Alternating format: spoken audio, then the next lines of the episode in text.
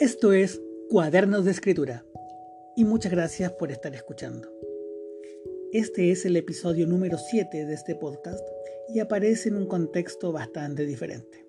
Aparece en medio de una pandemia por el coronavirus, una enfermedad de la cual todos tenemos que estar muy precavidos. La situación de confinamiento que nos tiene la alerta sanitaria por este brote pandémico ha modificado muchas de nuestras prácticas habituales.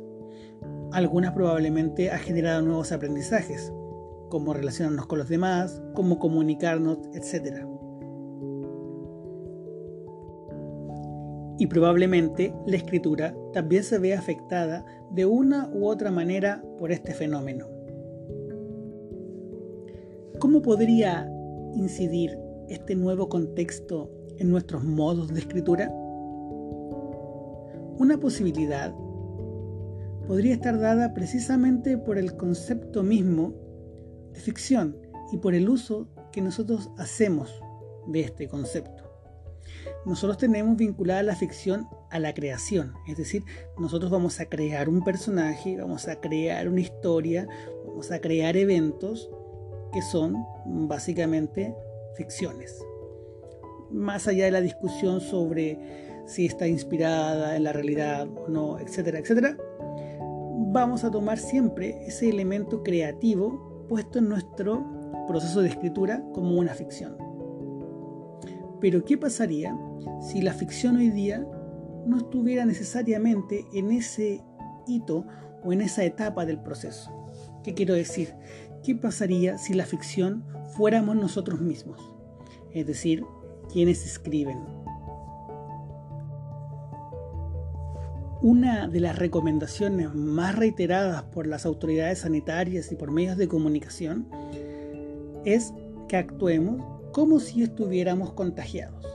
Porque si actuamos como si estuviéramos contagiados, esto podría hacer que nuestras conductas fueran preventivas, y con ello retrasar los contagios y ojalá evitar los contagios. Pero no es precisamente el actuar como si, precisamente la ejecución de la ficción, la representación, la escenificación de algo. No digo que esté mal, al contrario, desde un punto de vista social, de salud y sanitario puede estar muy bien. Pero ¿no tendrá esto en algún momento un efecto psicológico, un efecto antropológico, un efecto epistemológico en nuestra forma de concebir el mundo?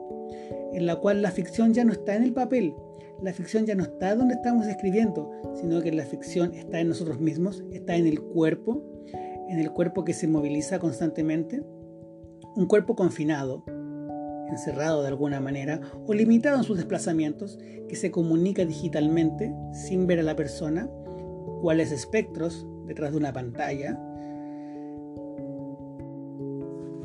¿Podrá todo esto entonces replantearnos una hermenéutica ya no del texto, sino una hermenéutica de nosotros mismos?